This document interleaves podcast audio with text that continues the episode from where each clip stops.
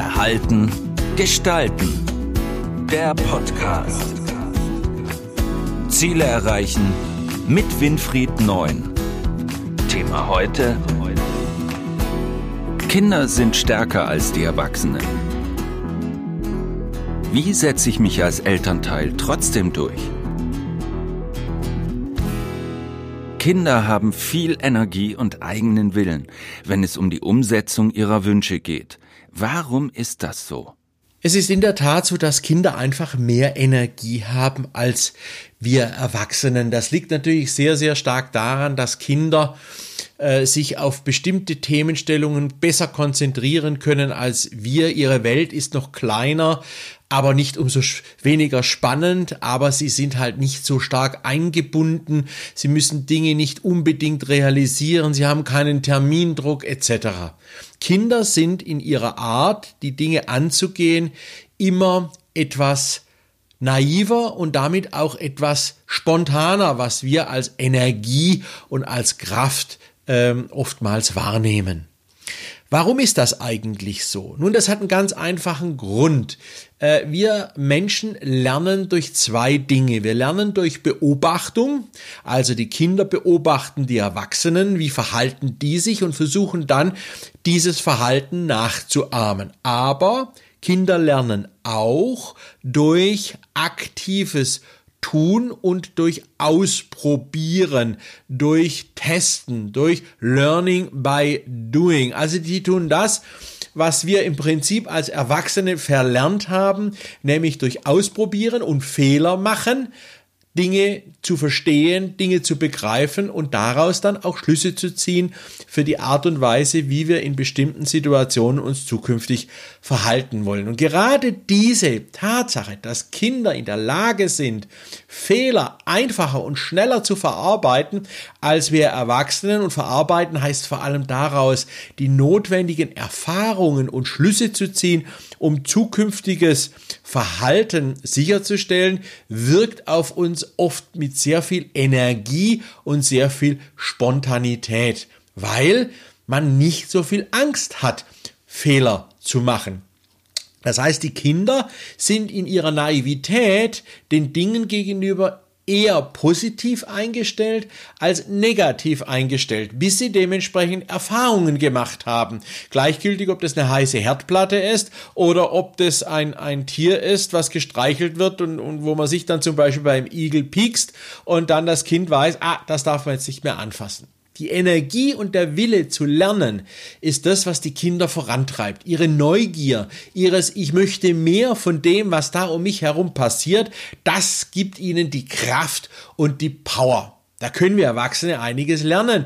Für uns selbst im hohen Alter wäre Neugier genauso noch eine Quelle für Power und Energie, äh, um Dinge anzugehen. Nur, das ist das Problem des Erwachsenwerdens, wir stumpfen ab, wir stumpfen ab hinsichtlich der Fehler, wir stumpfen ab hinsichtlich des Feedbacks, was wir bekommen, sei es direkt oder indirekt, also sprich durch das Objekt unserer Begierde, das Pieksen oder indirekt durch jemanden, der sagt, pass auf, das ist gefährlich oder heiß. All das sind Dinge, wo Erwachsene einfach abstumpfen und nicht mehr dieses Gefühl entwickeln können, dieser schönen Naivität, frei zu sein und einfach an Dinge zu glauben und Dinge dementsprechend einzubringen und sich selber einzubringen. Also die Energie und die Kraft der Kinder und deren Willen vor allem basiert auf ihrer Naivität, ihrer Neugier, ihrer Bereitschaft, Fehler zuzulassen, auch Fehler einzugehen und auch dem leicht träumerischen, noch offenen Denken. Welche konkreten Verhaltensmuster bei Kindern sollten Eltern sehr ernst nehmen? Nun gibt es aber auch Verhaltensmuster bei Kindern, die dann Erwachsenen, also Eltern schon zu denken geben sollte. Also Beispiel ist, wenn ein Kind permanent in einer Grübelsituation sich befindet, erkennbar dadurch, dass das Kind sich im Eck äh, verkriecht und, und, und nicht mehr redet und keine Kommunikation sucht, auch nichts ausprobieren will, keinen Spaß mehr an irgendetwas hat, dann kann das schon muss es aber nicht, aber es kann sein, ein Anzeichen dafür, dass hier sich eine Fehlentwicklung breit macht und es wäre dann wirklich sinnvoll, sich hier professionellen Rat einzuholen und äh, zu schauen, woran das liegen kann. Ebenso für Kinder, die hyperaktiv sind, die extrem viel Aufmerksamkeit brauchen, die sich ständig in Vordergrund drängen, aber das in einer massiven Art und Weise. Auch das sind Verhaltensmuster, wo die Eltern darauf achten sollen, dass hier vielleicht das eine oder andere schiefgehen könnte. Auch bei Kindern, die so dermaßen aktiv sind, dass sie regelmäßig energetisch ausgepowert werden, also permanent dann irgendwie müde sind, dann auch schnell nörgeln und sehr empfindsam sind, weil sie eben zu viele Dinge zeitgleich machen, sollte man versuchen, etwas zu dämpfen, sprich mit ihnen in Ruhe reden, mit ihnen Dinge anschauen, Bilderbücher anschauen, sie rausnehmen aus einer eventuellen ständigen Stress Stresssituation, die über Instagram und Co entstehen. Hier können Eltern sehr viel beruhigend einwirken, um wirklich die Erdung des Kindes wieder voranzutreiben. Das sind Dinge, die Eltern auch selber machen können. Wichtig ist halt, dass sie erkennen, wie ist denn mein Kind geprägt? Also welche Verhaltensmuster sind typisch? Ist es eher ein kreativ emotionales Kind, was schon mal etwas energischer und etwas dynamischer daherkommt? Oder ist es eher ein Kind, was logisch in Anführungsstrichen, hier ist Logik das einfache Beobachten und Nachdenken äh, veranlagen, das nur ein Schritt nach dem anderen sehr langsam realisiert. Alle diese Formen sind positiv. Also bitte, liebe Eltern, keine Angst, wenn man ein eher ruhiges Kind hat, was nachdenklich und äh, etwas strukturierter auch spielt und auch gerne mal alleine spielt. Oder liebe Eltern, wenn es ein Kind ist, was äh, sehr stark auftritt und, und, und vielleicht manchmal auch ein bisschen über die Spränge äh, schießt mit dem, was es tut, auch das ist normal. All die Dinge sind normal. Erst dann wird es kritisch, wenn es zu einem dauerhaft wiederkehrenden Verhalten führt, was nicht regulierbar ist. Also sprich, man kann es nicht ändern. Entweder das Kind selber kann es nicht ändern, also ist ständig immer am Hin und Her springen, ist ständig an irgendwelchen Handlungen, an irgendwelchen Dingen unterwegs oder ist total apathisch im Eck sitzend und nur ruhig sein. Ähm, all das sind Dinge, wenn die sich über einen längeren Zeitraum hinweg äh, darstellen, dann muss man schon mal genauer hinterfragen, was da passiert ist. Was kann ich gegen Sturheit bei meinen Kindern unternehmen? Wichtig ist, dass Erwachsene verstehen, dass sture Kinder nicht schlechte, böse oder sonstige Art der Bezeichnungen Kinder sind. Denn Kinder müssen stur sein. Sturheit ist wichtig für das Erkennen der eigenen Persönlichkeit.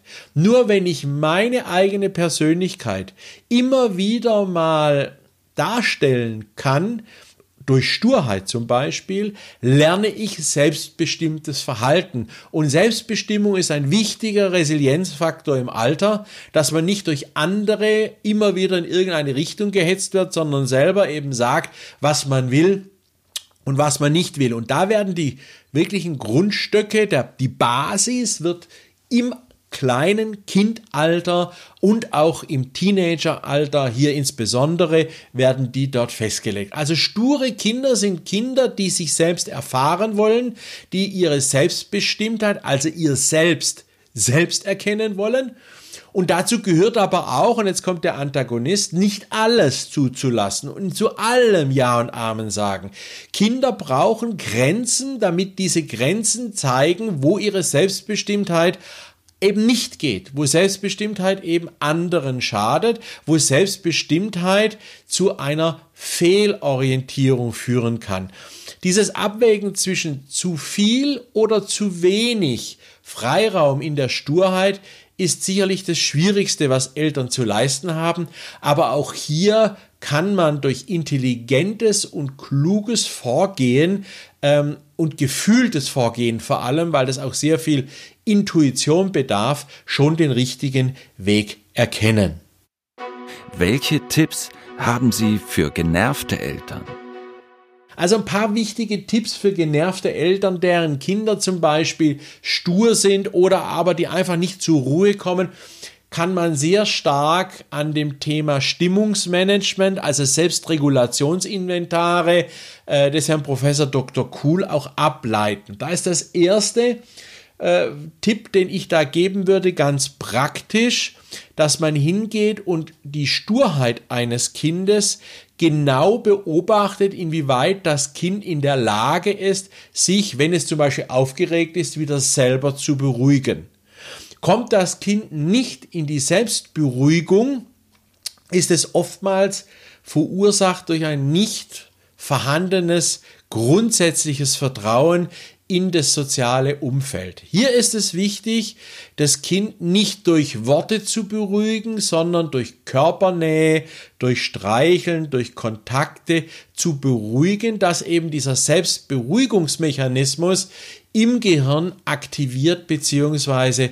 platziert wird. Also Kinder, die sich nur sehr schwer beruhigen können, sollten gezielt über Spreichel und natürlich auch Gesprächseinheiten äh, beruhigt werden. Wichtig dabei ist nicht das ständige Volllabern der Kinder mit irgendwelchen beruhigenden Sätzen. Ja, beruhig dich doch einmal, sei doch nicht so aufgeregt, sei doch nicht so aggressiv, weil das sind alles Moralisierungen und Angriffe, die eher die Konfliktsituation oder aber den Stress bei dem Kind noch weiter ausbaut. Viel besser ist es hier ganz gezielt mit einer ruhigen Stimme in Fragen zu hinterfragen, warum das Kind sich nicht beruhigen kann, sofern es das entsprechende Alter hat. Im Kleinkindbereich wäre es sinnvoll, das Kind einfach in Arm zu nehmen und ohne Worte zu streicheln. Der zweite Tipp ist, für genervte Eltern zu hinterfragen, warum sie genervt sind. Oftmals ist das Genervtsein keine Frage des Kindes, sondern eine Frage der Einstellung der Eltern gegenüber Verhaltensmustern. Also sprich, das Kind muss ja so sich verhalten. Das Kind muss ja das und das und das. Und sobald das Kind diesem Muss nicht gerecht wird, neigen viele Eltern dazu, zu schnell genervt zu sein. Also, liebe Eltern, hinterfragt euch selbst, warum seid ihr eigentlich genervt? Weil das Kind euren Ansprüchen nicht gerecht wird, weil das Kind vielleicht einen eigenen Willen und damit Selbstbestimmtheit entwickelt und diese Entwicklung nicht gewollt ist, oder gibt es andere Gründe? Selbsthinterfragung bei den Eltern hilft hier. Und der dritte praktische Tipp ist, auch wenn die Kinder noch so genervt sind, es gibt eine ganz einfache Aussage, die sehr, sehr oft hilft, das zu überstehen. Kinder sind Geschenke. Weil ein Kind zu haben ist das Schönste, was es gibt in der Welt, auch wenn es manchmal extrem nervt, Schwierigkeiten produziert, ob kleine Kinder kleine Sorgen, große Kinder große Sorgen, aber final sind Kinder das Schönste für uns Menschen, weil sie einen ganz wichtigen Instinkt befriedigen, nämlich den der Fortpflanzung und des Bestandes der eigenen Gruppe. Das heißt, Kinder sind der wahre Sinn des Seins. Für viele leider nicht immer möglich, aber für viele möglich und man muss lernen, diesen Sinn auch wirklich wertzuschätzen. Deswegen einmal weniger genervt, dafür einmal mehr Spaß mit den Kindern, einmal mehr die Freude genießen und es fällt alles etwas leichter. Gerne könnt ihr euch wieder bei mir melden auf www.verhaltengestalten.de. Ich freue mich auf jedes Feedback, auf jede Info, ähm, die ihr mir schickt und auf jede Anregung, die ihr aus eurem alltäglichen Erfahrungsleben mit Kindern gemacht habt. Bis zum nächsten Mal. Das war Verhalten gestalten, der Podcast für Innovation, Führung, Resilienz und Digitalisierung.